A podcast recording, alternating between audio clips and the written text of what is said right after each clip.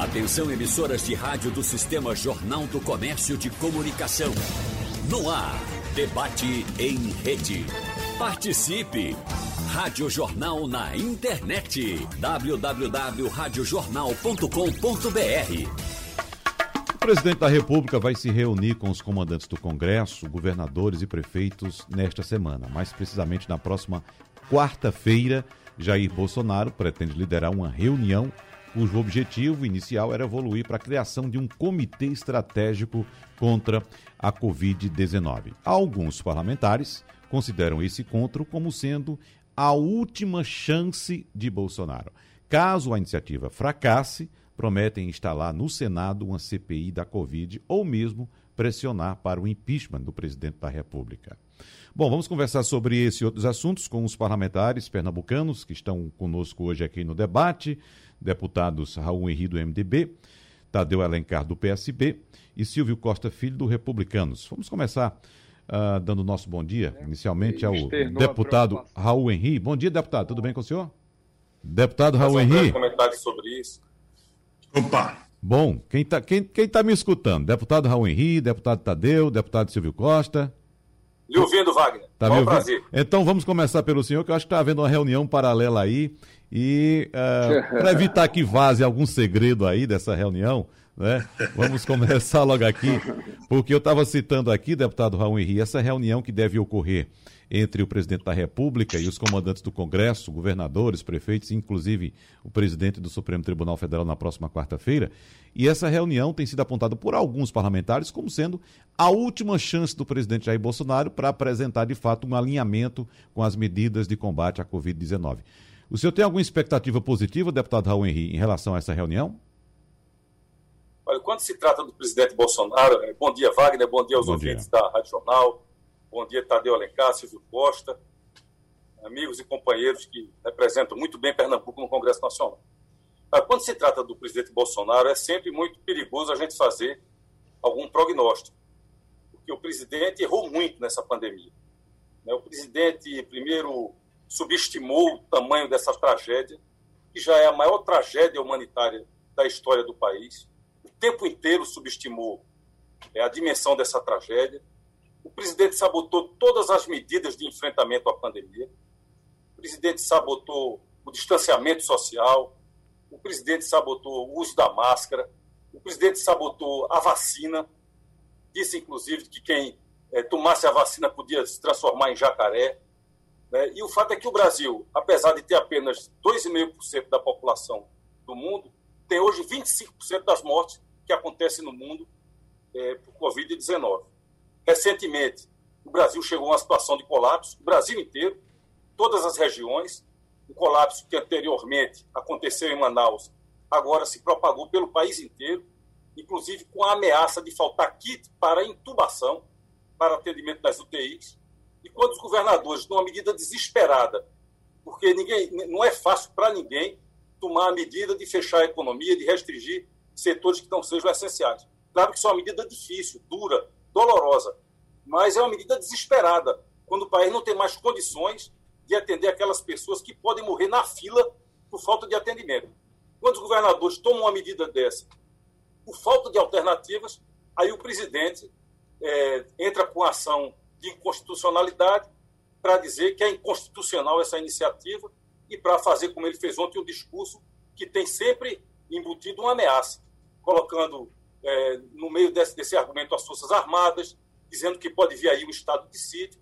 Então, quando se trata do presidente Bolsonaro, é sempre muito difícil, porque ele errou demais na condução dessa pandemia, então é difícil fazer uma aposta de que ele vai mudar de atitude a partir de agora. Deputado Tadeu Alencar, suas colocações iniciais. Bom dia.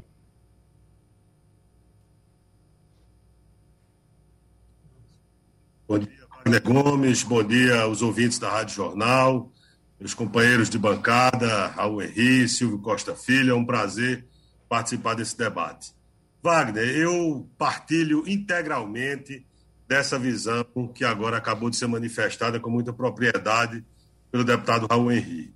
O presidente Bolsonaro ele ocupa a função mais importante da República. No dia 1 de fevereiro de 2019, eu dizia que foi no dia que nós tomamos posse nessa legislatura eu dizia que esperava que o presidente Bolsonaro fosse um presidente melhor do que fora deputado ao longo de quase três décadas. Que a cadeira talvez lhe moldasse a responsabilidade, porque ele foi eleito com a grande expectativa da sociedade e do povo brasileiro. Ocorre que ao longo é, de 2019, que ele enfrentou as instituições, debochou da democracia, estimulou comportamentos antidemocráticos, foi para frente de um quartel do Exército em Brasília, do quartel-general do Exército, participando de um movimento que a, a, qualquer cidadão já seria censurável, porque a medula da organização da nossa sociedade é a Constituição da República, que erige a democracia a um patamar elevado. E ao longo de 2020, nessa maior crise sanitária, com repercussões profundas na economia e nas vulnerabilidades sociais do Brasil, que já são crônicas, porque é o país de maior concentração de renda do planeta e de maior desigualdade. Portanto, era necessário agir como estão agindo os governadores de todos os matizes, de todos os partidos, de todas as ideologias, de direita, de centro, de esquerda, entendendo que diante de um momento como esse, a sociedade espera do seu líder, do seu governador, do seu prefeito, do presidente da República, em especial, um comportamento que seja pautado por responsabilidade, por humanidade, por sensibilidade, por saber que no momento de dificuldades precisa se articular, planejar, organizar o enfrentamento à ferocidade da pandemia. E o presidente da República o que fez ao longo de 2020 e o que faz agora, no momento em que a rede pública de saúde demonstra uma exaustão, com 97% dos leitos de UTI pra, reservados para a Covid ocupados, e, e mesmo aqueles que não estão reservados para a Covid, porque as, as outras doenças permanecem, não foram eliminadas é, da convivência com as pessoas, e também a rede privada. No momento como esse, o presidente, depois dos erros, inclusive implicando a diminuição da sua aprovação, mas ele fala para uma, uma base eleitoral, ele instrumentaliza de maneira inconsequente, irresponsável esse momento, e é por isso que eu, que normalmente sou muito ponderado para atribuir uma palavra dura contra quem quer que seja, nesse momento eu acho que o presidente da República dá sinais de que, assim como a rede de saúde pública e privada demonstra exaustão, ele já não demonstra nenhuma capacidade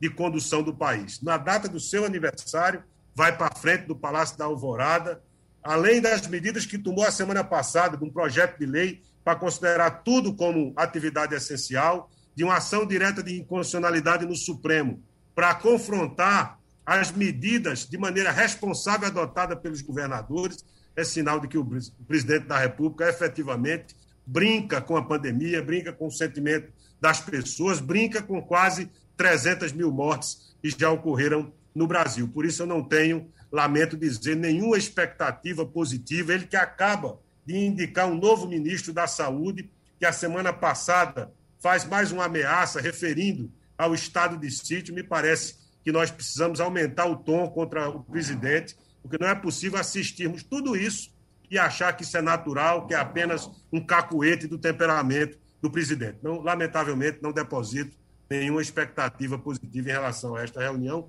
no que diz respeito ao presidente Jair Bolsonaro. Deputado Silvio Costa Filho, o senhor faz parte do Republicanos, um partido que é da base aliada do presidente da República. O senhor acredita que tem alguma expectativa positiva em relação a essa reunião da próxima quarta-feira, deputado? Olha, primeiro é, eu quero saudar você, Wagner Gomes, saudar o deputado Tadeu Alencar, o deputado Raul Henri, saudar todos os ouvintes que estão nos ouvindo nesse momento, que estão nos assistindo. Dizer, Wagner, que é um momento desafiador que vive Pernambuco e vive o Brasil. E, de certa forma, eu quero desde já corroborar com o sentimento do deputado Raul, do deputado Tadeu. Qualquer pessoa responsável no Brasil não deve compactuar com a forma e a conduta que o presidente Bolsonaro tratou essa maior crise sanitária da história do Brasil. Infelizmente, o presidente foi irresponsável na condução da pandemia no Brasil. Coloco isso de forma muito transparente, porque digo isso em Brasília, O nosso sentimento hoje é um sentimento que, infelizmente, o presidente errou na condução desse processo. Faltou ao presidente dimensão política institucional para poder tocar uma crise sanitária no Brasil. O presidente perdeu a capacidade de poder unir o Brasil, unir todos os médicos, unir a Academia da Saúde, unir a Organização Mundial da Saúde, os governadores, prefeitos, todas, todos aqueles que quiseram, desde o primeiro, contribuir. Infelizmente, o presidente errou na condução, já se vai no quarto ministro até agora, que foi escolhido pelo presidente Bolsonaro. Infelizmente, não se teve nenhuma agenda institucional de fato que pudesse dialogar com os governadores e prefeitos. Eu acho que esse foi um erro, é claro, era para unir o Brasil, reunir os governadores e desenhar uma agenda é, no combate ao Covid. Segundo, faltou por parte do presidente interlocução internacional. O presidente era assim, para ter pego o avião, ter dialogado com os principais presidentes da República de outros países, dialogando com a Alemanha, com a Rússia, com os Estados Unidos, com a Índia, países que estavam trabalhando o processo de vacinação e ter ido buscar a vacina. O próprio ministro Paulo Guedes, na última terça-feira, em entrevista ao UOL, ele disse claramente que o Brasil poderia, há 90 dias, já estar vacinando. Ou seja, nós perdemos o time em relação a isso. Sabemos que algumas medidas foram feitas de forma positivas, que foram as medidas econômicas, mas esse sentimento que tanto eu, Raul, Tadeu coloca, não é só um sentimento nosso. Hoje é um sentimento quase que majoritário do parlamento da forma equivocada que o presidente Bolsonaro conduziu essa crise. E hoje, Wagner, como você tão bem disse, disse mais de 500 empresários industriais de todo o Brasil assinaram um documento pedindo ao presidente responsabilidade e prioridade na campanha da vacinação. Nós não vamos retomar a economia do Brasil, nós não vamos acelerar a retomada da geração de emprego se a gente não vacinar a população. Então, é fundamental que o governo possa priorizar a vacinação eh, no Brasil. Sabemos, Wagner, que no ano passado um conjunto de medidas foram feitas, medidas importantes que foram tratadas pela equipe econômica, mas é importante ressaltar o papel do Congresso Nacional. A equipe econômica tinha encaminhado 200 reais de auxílio emergencial.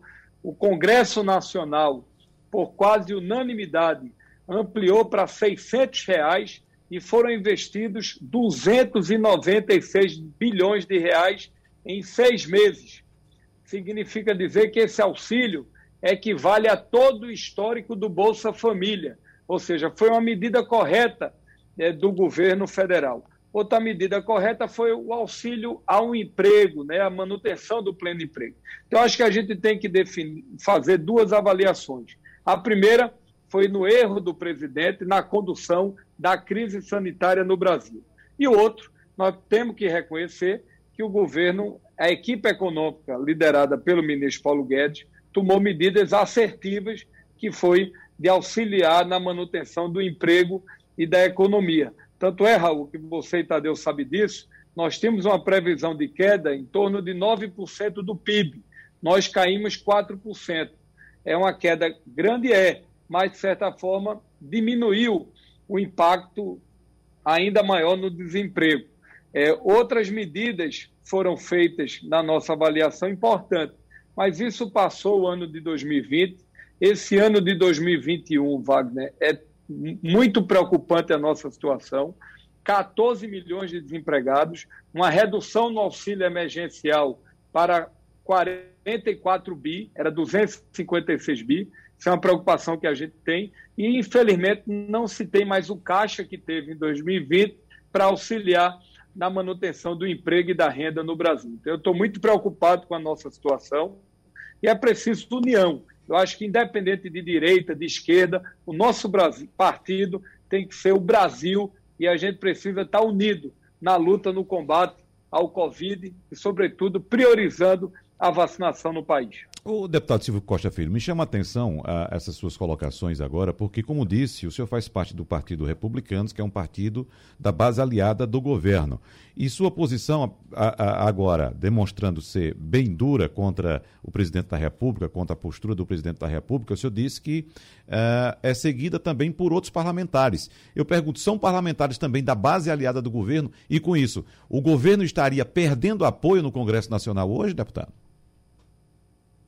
Deixa eu te falar, o nosso partido, os republicanos, ele desde o primeiro momento, Wagner, ele tem ajudado na agenda econômica do Brasil. A gente tem trabalhado nas reformas, a gente tem votado as medidas creditícias, ou seja, eu acredito na agenda e qualquer presidente que venha presidir o Brasil, ele tem que avançar na agenda das reformas, na administrativa, na tributária, no novo pacto federativo. A gente precisa discutir o papel das privatizações no Brasil, ou seja, eu defendo um Estado mínimo que a gente possa buscar alavancar os investimentos para aí sim poder gerar emprego e renda no Brasil. Eu digo sempre, Wagner, que eu sou um defensor dos programas sociais, eu defendo o Bolsa Família, o Pronatec, o ProUnio, Minha Casa Minha Vida, o Luz para Todos, mas o maior programa social do Brasil tem que ser o emprego e a renda. E nós só teremos o emprego e a renda com a retomada do investimento e, sobretudo, investimento privado. Você tem uma ideia, Wagner? O Brasil tem uma, um orçamento de 3,5 trilhão de reais. Só sobra 100 bilhões de despesas discricionárias para se investir em portos, aeroportos, rodovias. É muito pouco. E a nossa postura na Câmara sempre foi de independência. E é essa postura que a gente tem procurado defender dentro do parlamento. Eu exerço o meu mandato lá na Câmara defendendo aquilo que acredito. Voto favorável na hora que deve ser favorável e voto contra na hora que a gente entende que deve ser contra. Eu acho que essa deve ser, sim, a nossa postura dentro do parlamento. Eu gostaria agora que o deputado Raul Henri fizesse um comentário acerca da colocação que foi feita pelo deputado Tadeu Alencar no bloco passado, apontando, segundo o deputado Tadeu Alencar, que é necessário aumentar o tom contra o presidente. E a gente vem acompanhando, eu faço essa colocação também, é, deputado Raul Henrique, porque a gente vem acompanhando, né? A grande parte da sociedade, de fato, numa certa letargia. A gente está acompanhando alguns movimentos surgindo agora através de manifestos, como, por exemplo, dos empresários eh, durante esse fim de semana, uh, de outro grupo de empresários também cobrando a aprovação das reformas. Enfim, são movimentos ainda um tanto silenciosos. E a gente observa esse silêncio também na classe política. Cadê a oposição? Cadê os integrantes do Congresso Nacional? Uh, não há necessidade de haver, de fato, esse aumento do tom, deputado Raul Henri. E, e o que é que está acontecendo no entendimento do senhor? Por que esse silêncio? Wagner, primeiro eu acho que a classe política tem se posicionado sim é, os, os, os, discursos no plenário da Câmara dos Deputados, do Senado Federal, através das redes sociais, acho que a classe política tem, cada um tem expressado sua posição. Nós temos expressado com muita clareza a nossa posição. Na imprensa, inclusive, como estamos fazendo hoje aqui é, no debate da Rádio Jornal.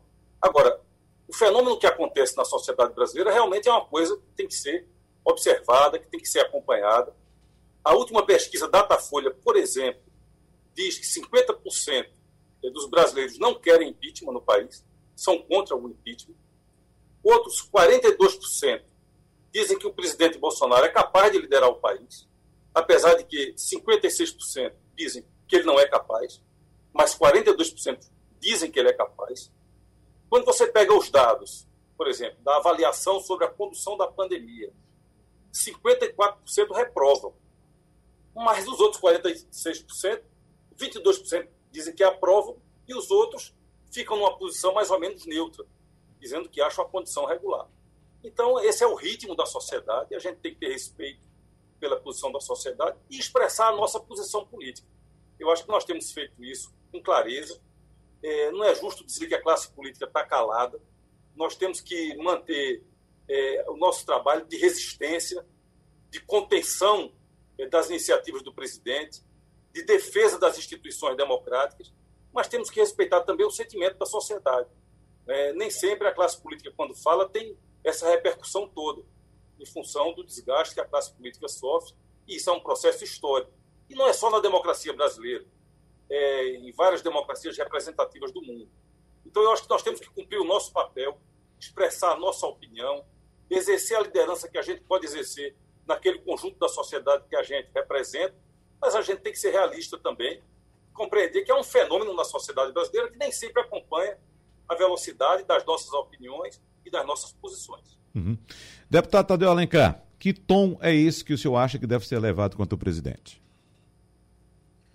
Veja, Wagner, eu, é, quando eu falo dessa forma, é, não é achando que a gente não pode é, denunciar primeiro, depois impor essa aqui referida para o Raul, mas é que é muito incômodo tudo isso está acontecendo e o nosso senso de responsabilidade, inclusive acompanhando é, um sentimento da sociedade que está, ao mesmo tempo, uma parte levada pela palavra do, do presidente, que tem, evidentemente, quando ele fala, ele tem seguidores. Ninguém imagina que um presidente da República pode ser tão inconsequente a ponto de levar a, a, a população a uma atitude que, lhes, que se lhe volta diretamente, como a falta de cuidados com a pandemia.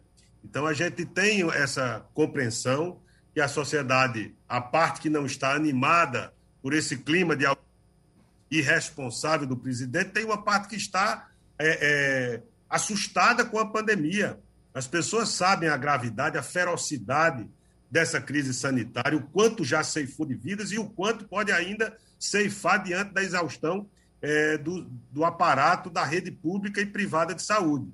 Agora, quando eu digo que é preciso aumentar o tom, é porque, embora reconheça que uma parte do parlamento é, vem fazendo essa denúncia, vem adotando ou procurando adotar medidas de contenção, eu não me refiro apenas é, à possibilidade de um impeachment, que é um, um momento de maturação dessa indignação. E é claro que só acontece na medida em que é um julgamento político, jurídico, quando tem um clima na sociedade para isso e, evidentemente, a se levar é, é, em conta essas estatísticas, essas pesquisas aqui referidas, não há esse clima ainda. Mas o que nós não podemos é, por conta de, desse sentimento que ainda não está amadurecido, que ainda não tem a indignação suficiente com o Bolsonaro, porque ele ainda tem um apoio razoável, mas vamos lembrar que no início do ano passado, em abril, ali quando o ministro Sérgio Moro saiu denunciando que o presidente eh, estava querendo aparelhar a Polícia Federal para fazer eh, a defesa da sua família e dos seus amigos, aquele foi um momento em que a atitude desabrida do presidente contra as instituições e contra a democracia implicou uma queda de aprovação eh, no sentimento da população. E depois o próprio auxílio emergencial, que o Congresso, em boa hora, triplicou de valor, e foi, foi muito importante para, inclusive, evitar que houvesse uma bancarrota ainda maior na economia. Então, eu acho que é preciso continuar é, é, de forma enérgica denunciando essa irresponsabilidade. Muitas vezes a gente acha que isso não tem impacto, é muito importante que a população possa receber da classe política cada vez maior essa, essa denúncia, esse comprometimento com a democracia e com a atitude de responsabilidade que o presidente da República tem que ter. Isso deve partir dos empresários, deve partir das igrejas, deve partir dos sindicatos, deve partir dos servidores públicos, deve partir do comum do povo, porque o que se está falando aqui não é, é, é, simplesmente um adversário do presidente da República. Nós não estamos tratando, nesse momento, de política, mas da, do comportamento e da conduta que se espera de um líder. E ao invés dele ele coordenar esses esforços, articular com a sociedade e com os governadores, ele trabalha contra, ele aposta no caos. É por isso que essa atitude merece ser denunciada com todo esse vigor, para não parecer que é apenas um deputado de oposição que está fazendo a disputa política com o presidente da República, em quem não votamos, e que esperamos é, que a sociedade brasileira faça a opção que quiser em 2022. O que nós não podemos é entregar o Brasil novamente a essa irresponsabilidade, esse serial killer, que é o que, que a conduta do presidente nos autoriza, né, com a ponderação que é própria da nossa história, fazer nesse momento um depoimento mais contundente, porque é isso que o presidente aposta, aposta no caos, desdenha das mortes é, invade a competência dos governadores, dizendo que foi proibido pelo Supremo de, de, de apoiar as medidas de contenção de circulação, como se houvesse uma oposição entre a economia e a vida. O que está em primeiro lugar é a vida, porque não tem economia sem a vida salva, para que se possa, inclusive, a gente pensar, e tem que pensar também ao mesmo tempo, nas medidas de reestruturação da economia, de retomada do crescimento e da empregabilidade. Mas o que eu falo é que o Congresso Nacional não pode, muitas vezes, dar a impressão de que está tudo bem, mesmo admitindo que tem setores expressivos daquela casa que vem reagindo com a resistência e a bancada de Pernambuco tem sido, a maioria, é sensível a esse sentimento de cobrar do presidente esse, esse, essa atitude, essa conduta diferente que até aqui fez. Agora, às vezes, como a semana passada, nós estamos alterando a Constituição quando a segurança jurídica, previsibilidade, a gente, a pretexto de discutir medidas para o auxílio emergencial ser novamente pago, estávamos alterando a Constituição, o que evidentemente não passa nenhuma sensação de estabilidade institucional, nem muito menos de segurança jurídica. Deputado Silvio Costa Filho, ah, como sabemos, o Congresso alterou o valor do auxílio emergencial ano passado de 200 para 600 reais. Por que também não houve essa ação do Congresso no auxílio deste ano? Olha, Wagner, por responsabilidade cívica, eu falo do ponto de vista pessoal, e esse é o nosso sentimento da nossa bancada. É, o quadro fiscal do Brasil ele é extremamente complexo. A situação econômica do Brasil é muito delicada. Por que é que eu estou colocando isso? Lógico, se você me perguntar se eu defendo que o auxílio emergencial seja 600 reais, 500 reais, eu defendo. Agora, nós temos uma diferença entre o sonho e a realidade que a gente está vivenciando. Para você ter uma ideia, o Brasil iniciou o ano de 2020 com a perspectiva de um déficit público na ordem de 128 bilhões de reais. Nós terminamos o ano com um déficit na ordem de quase 800 bilhões de reais. Segundo, você ter uma ideia, a gente tinha uma expectativa do ponto de vista da economia que nós iríamos, pelo menos, equilibrar a dívida PIB. O que é que aconteceu? Nós saímos de 75% da dívida PIB para 90%. Ou seja, enquanto os países da OCDE estão em torno de 65%. Do orçamento, Raul, de 3,5 trilhão de reais, como eu disse, só sobra 100 bilhões de despesas discricionárias. Ou seja, essa despesa discricionária, você que está nos ouvindo, é o dinheiro que o governo tem de livre execução para gastar com o que quiser. Ou seja, isso significa menos de 4% do orçamento global é, do país é que o governo tem algum poder discricionário para poder executar essas despesas. Na verdade, Wagner, é que não se tem é, dinheiro, essa é a realidade do orçamento. Nós estamos com o orçamento completamente já engessado, nós tivemos aí que furar o teto em 44 bilhões de reais para atender esse auxílio emergencial que vai atender 44 é, milhões de, brasileiros é, no valor de 44 bilhões e meio é, de reais. Então, a gente vai fazer esse debate sobre a economia ao longo dos próximos dois, três meses. É por isso que a gente defende que a campanha de vacinação ela possa se ampliar.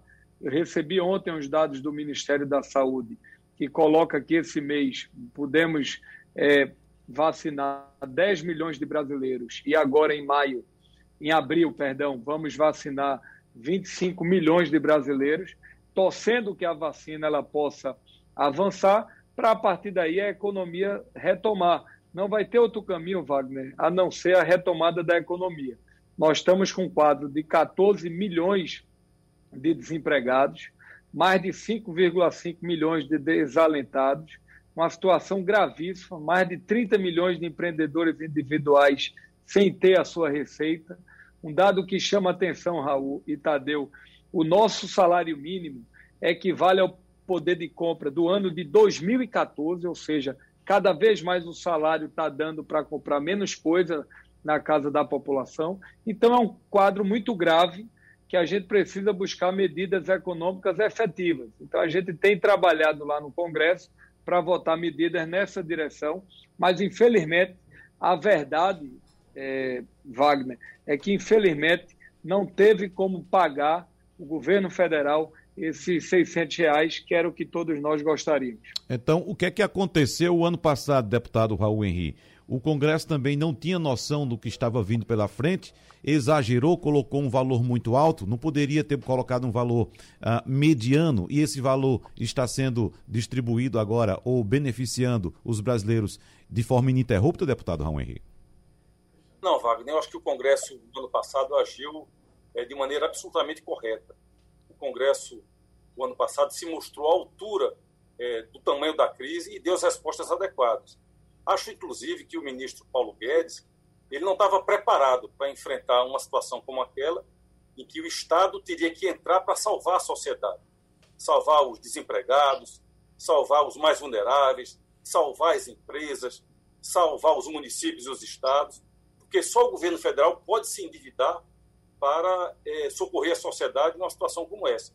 E acho que foi o Congresso Nacional que liderou todas essas medidas para implantar o auxílio emergencial, para implantar aquelas medidas que foram destinadas ao setor empresarial, aos estados, aos municípios. E acho que o, o Congresso agiu corretamente. Agora, ninguém esperava que viesse um, um segundo pique dessa, dessa pandemia em 2021. Realmente é uma situação absolutamente inusitada. Acho que Silvio está correto quando ele diz que a situação fiscal do Brasil é muito grave, é muito delicada. O Brasil topou em 90% na relação dívida-PIB. Agora, acho que falta para as lideranças políticas do país, sobretudo para o governo federal nesse momento, é apresentar um conjunto de medidas que corte na carne dos privilégios que existem dentro do Estado brasileiro.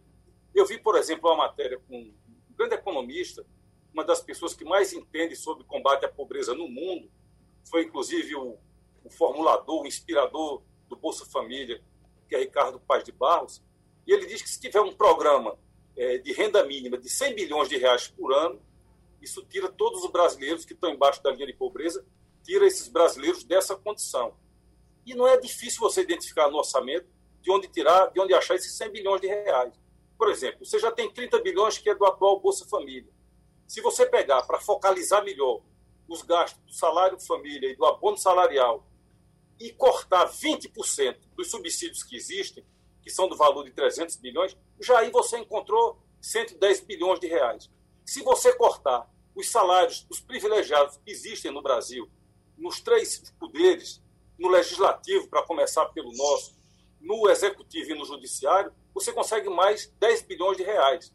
Nós não conseguimos votar, por exemplo, é, uma, um projeto de lei que está pronto para ser votado, que definitivamente estabelece que o teto constitucional é 39 mil reais. Muita gente hoje no Brasil recebe acima de 39 mil reais, mesmo sabendo que existe esse teto constitucional. Se a gente fosse buscar recursos aí, o que se estima é, é alguma coisa mais em torno de 10 bilhões de reais. Então você teria aí 120 bilhões de reais para fazer um programa de renda mínima regular no Brasil. Agora, ninguém quer enfrentar. Ninguém quer enfrentar os setores privilegiados do Estado brasileiro, nem dentro do setor público, nem aqueles que estão no setor privado e que, de alguma maneira, conseguem uma transferência de renda do Estado para esses setores. O Estado brasileiro é um caso raro. É, é, um, é um Estado que, depois que arrecada e redistribui, o Brasil fica mais desigual do que era antes. É, o Estado, geralmente, ele existe nos países mais avançados do mundo para corrigir os desequilíbrios que existem na sociedade, para transformar a sociedade numa sociedade mais justa, depois que ela arrecada os impostos e que redistribui os recursos. No Brasil é o contrário. Então, acho que a gente precisa ter coragem de enfrentar essa questão e cortar na carne, dentro do orçamento do Brasil, para atenuar a situação dos mais vulneráveis do país. Gostaria de saber agora do deputado Tadeu Alencar, o que, é que a gente pode esperar uh, no cenário político nacional para os próximos meses, deputado Tadeu Alencar? Porque tivemos, bem recentemente, o retorno à cena política do ex-presidente Lula e, evidentemente, que já ficam aquelas especulações acerca do que será o ano de 2022, provavelmente com Bolsonaro disputando a reeleição contra o ex-presidente Lula. E nesse eh, sentimento de indignação do senhor, deputado, que o senhor deixou bem claro agora, Ah, ah, o senhor já tem um, um, uma ideia do que possa acontecer? Qual caminho o senhor seguiria do ponto de vista político? Será que há possibilidade de surgir uma terceira via que consiga, de forma equilibrada, juntar forças e apresentar para a sociedade uma nova proposta, olhando para frente, olhando para o futuro? Ou vamos ter de mais uma vez parar esse carro e ficar olhando ou para a esquerda ou para a direita, deputado? Olha, Wagner, eu acho que o Brasil tem é, que resolver um problema. Nós temos uma compulsão a discutir eleições. Nós acabamos de, de sair do, do, debate eleitoral de 2020, no Brasil inteiro, nós, as forças políticas apresentaram os seus candidatos, o PSB aqui no Recife, em vários municípios de Pernambuco também o fez, e agora no início de 2021, no, momento crítico da pandemia, a gente tende, e eu não me refiro apenas, é, naturalmente, ao interesse da, da imprensa, da mídia, reverberar esse tema, até por a restituição dos direitos políticos do ex-presidente Lula é, foi um fato político de impacto. Mas eu tenho essa percepção de que a gente precisa se concentrar nos problemas do país, que são de, um, de uma monumentalidade, de um tamanho, de uma extensão, que deveria levar todos nós a se concentrar na resolução dos nossos problemas. De um lado, vacina, enfrentamento da pandemia, fortalecimento do sistema único de saúde, porque mostrou o subfinanciamento do SUS, que a gente já vem apontando e denunciando há muitos anos, habilidades também sociais do país. Esses são os nossos problemas. Como é que a gente. O setor produtivo, como é que a gente ajuda, num clima de segurança jurídica, a fazer uma boa reforma tributária que possa redistribuir melhor a carga tributária e qualificar o gasto público, que no Brasil há um debate muito grande sobre carga tributária, e eu vejo pouca, pouca gente falando em você ter uma discussão sobre o gasto público. Nós vimos aí a referência pelos dois é, é, ilustres parlamentares, Raul Henri e Silvio Costa Filho, a referência do comprometimento, do comprometimento PIB-dívida. Nós estamos aumentando de maneira expressiva o comprometimento é, do PIB é, com a dívida e, no entanto, os investimentos não estão aumentando, estão se reduzindo no Brasil, estão se retraindo. Então, é esse debate que nós deveríamos estar focados. O PSB defendeu lá atrás, quando Eduardo Campos foi candidato a presidente da República, com a ideia com a qual, inteiramente, que é mandatos de cinco anos, sem rede, e uma coincidência do, do calendário eleitoral, exatamente que permita a um prefeito eleito em 2020 ele ter cinco anos para se concentrar na gestão, na gestão que é desafiada por um modelo federativo, que o parte mais frágil é exatamente o município. Então, eu penso que era hora da gente aproveitar esse debate que se avizinha também no Congresso para colocar ou recolocar ideias que eu acho que fariam bem ao Brasil, inclusive no que diz respeito a acabar a reeleição, mas aumentando também o tempo de mandato para cinco anos. Com relação a, a, ao impacto do presidente Lula, eu quero dizer que nós todos aplaudimos as iniciativas da Lava Jato tendentes ao combate a corrupção, que no Brasil ela é endêmica, crônica e que elegeu os poderosos de qualquer jaez.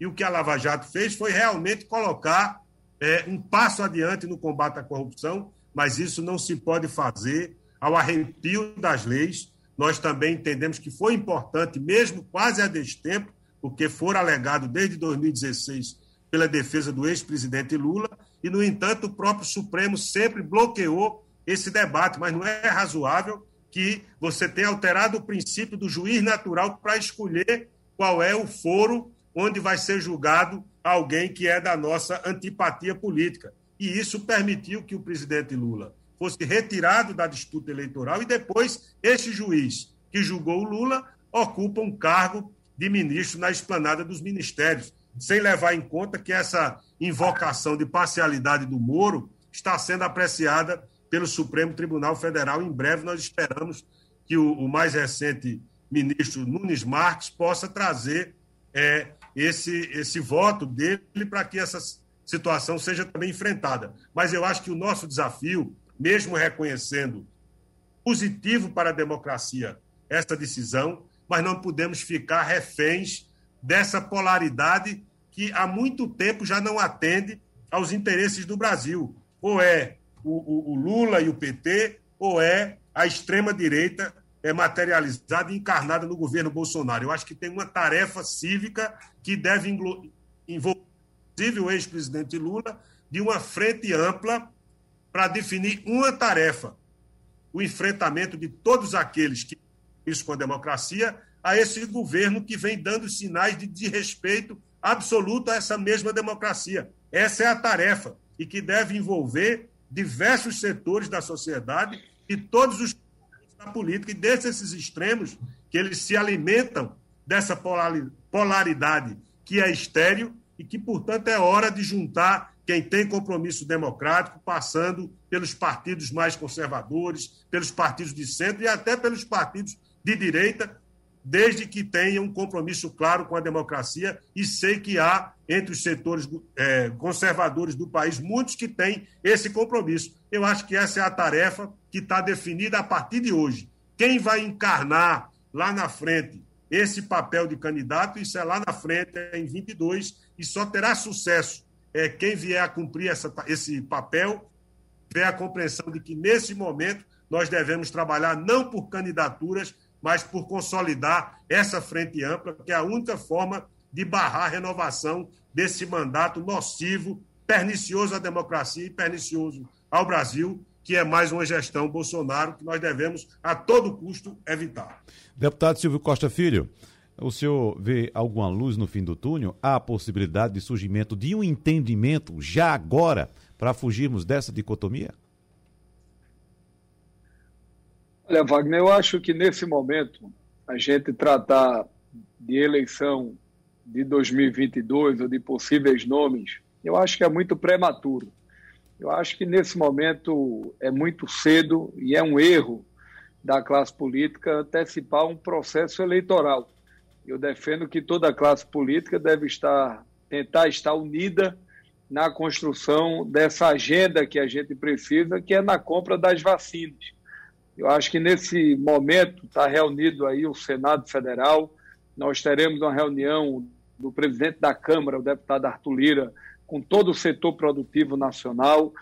Será feita também uma reunião com governadores, com prefeitos, para a gente discutir emergencialmente a situação que o Brasil vive, que é, infelizmente, de falta de oxigênio, falta de leitos.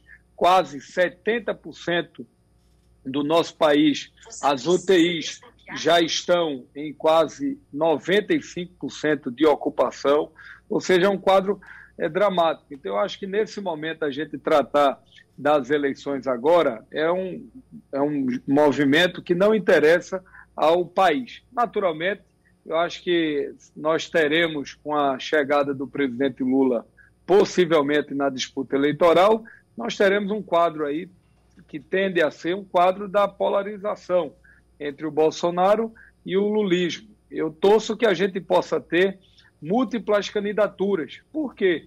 Porque quanto mais candidaturas, melhor nós teremos um cardápio para ser oferecido ao povo brasileiro. Mas o mais importante nesse momento é não só tratar da questão da saúde, mas quando chegar em 22, não é um debate de nomes. Eu acho que o que tem que ser feito é um debate de conteúdo.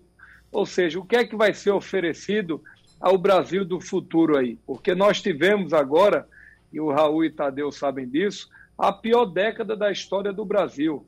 É o, o momento do nosso país, nós teremos dificuldade nesses próximos dois, três, quatro anos, de fato, da economia ser retomada com um padrão de consistência.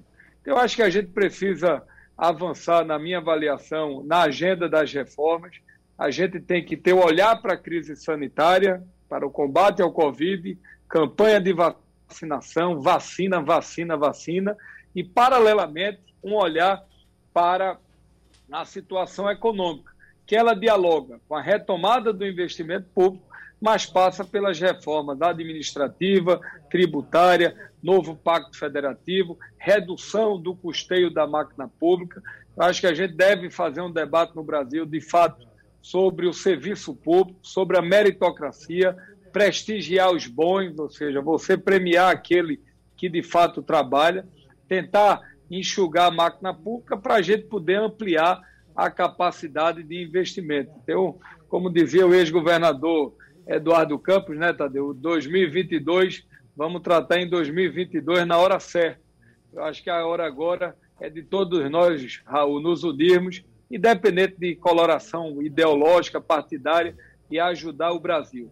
Eu tenho andado, conversado com muita gente de todo o interior do Estado, a situação é dramática, muitos micro e pequenos empresários numa situação dificílima. No ano passado, mais de 78 mil micro e pequenas empresas foram fechadas no nosso país, uma situação muito dramática que a gente precisa estar unido para ajudar o Brasil. É isso que muitas vezes eu lamento, esse tensionamento do presidente com os governadores, briga para lá, briga para cá, isso não ajuda. É hora de unidade, de responsabilidade, de serenidade para ajudar Wagner, o Brasil. Deputado Raul Henri, por favor. É, Wagner, eu, vou mais ou menos da linha do que falou Tadeu e Silvinho. Acho que a nossa prioridade número um, absoluta, é enfrentar a pandemia. Agora, o fato é que muitas dessas ações da pandemia cabem ao Poder Executivo. A compra da vacina, as providências de coordenação é, do enfrentamento à pandemia, que cabem essencialmente ao Ministério da Saúde, são tarefas do Poder Executivo. Tudo que foi responsabilidade do Congresso Nacional, nós fizemos no enfrentamento à pandemia demos ao Poder Executivo todos os instrumentos que ele precisou para adotar políticas de combate à pandemia. E acho que temos também uma agenda dentro do Congresso Nacional que tem que pensar sobre o futuro do Brasil. Essas reformas estruturais que são fundamentais para o país poder retomar o crescimento. Faz 10 anos que o Brasil não cresce. É a década mais perdida da história econômica do Brasil. É a década de 2010 para 2020. Não é por causa da pandemia, em 2020, inclusive, o Brasil saiu melhor, porque adotou políticas corretas. Se saiu melhor do que muitos países do mundo, mas há 10 anos que a gente cresce menos do que o mundo. E o Brasil precisa voltar a crescer para gerar emprego e para gerar oportunidades. Acho que nós temos dois, dois, dois temas que são centrais, que é a reforma tributária. O Brasil tem o sistema tributário mais complicado do mundo. O Banco Mundial, por exemplo, tem um estudo que diz que no Brasil uma empresa gasta 1.500 horas por ano para calcular impostos, o que deve de impostos. O segundo pior país do mundo é a Bolívia, gasta mil horas. A média da América Latina são 300 horas e a OCDE gasta 150 horas. Então temos que fazer uma reforma tributária. Foram 65 mil leis aprovadas da Constituição para cá. Isso é um tema que não há como contornar. O outro é a reforma do Estado, e Silvio se reportou a ela agora. É, o Estado brasileiro também é um caso fora do padrão no mundo. Brasil gasta 13,8% do PIB com pessoal. Quem vem depois é a União Europeia, que são países que vivem. Eu acho que tem alguém com o microfone aberto aí. É, são países que vivem uma situação de, de bem-estar social e que gastam 9,9% do PIB. Os americanos, que também é um país muito rico, o país mais rico do mundo, gasta 9,5%, e os emergentes gastam 7%. Então, o Estado brasileiro é um Estado ineficiente, pesado e cheio de privilégios. E nós temos que enfrentar isso. Muito bem. Agora, para tentar responder a pergunta que você fez, eu, eu trago hoje uma pesquisa que está aí circulando, da Paraná Pesquisas. A pesquisa faz a seguinte pergunta: Atualmente, o senhor se considera mais lulista ou bolsonarista? Essa foi a pergunta da Paraná Pesquisa a população brasileira respondeu da seguinte maneira: 27% se diz bolsonarista, 22% se diz lulista e 46% diz que não quer nenhuma alternativa nem outra. Uhum. Eu estou no meio desses 46%. Eu quero uma outra alternativa para o Brasil que não represente nem a volta ao passado do PT, que quebrou a economia nacional, nem represente essa insanidade do bolsonarismo. Então eu quero apostar numa candidatura que seja de terceira via, que possa representar o futuro do Brasil. Muito bem. Nós agradecemos então aos deputados federais Silvio Costa Filhos, do Republicanos, Tadeu Alencar, do PSB e Raul Henri, do MDB. Muito obrigado a todos os senhores. Sugestão ou comentário sobre o programa que você acaba de ouvir, envie para o e-mail ouvinte@radiojornal.com.br ou para o endereço Rua do Lima 250, Santo Amaro, Recife, Pernambuco.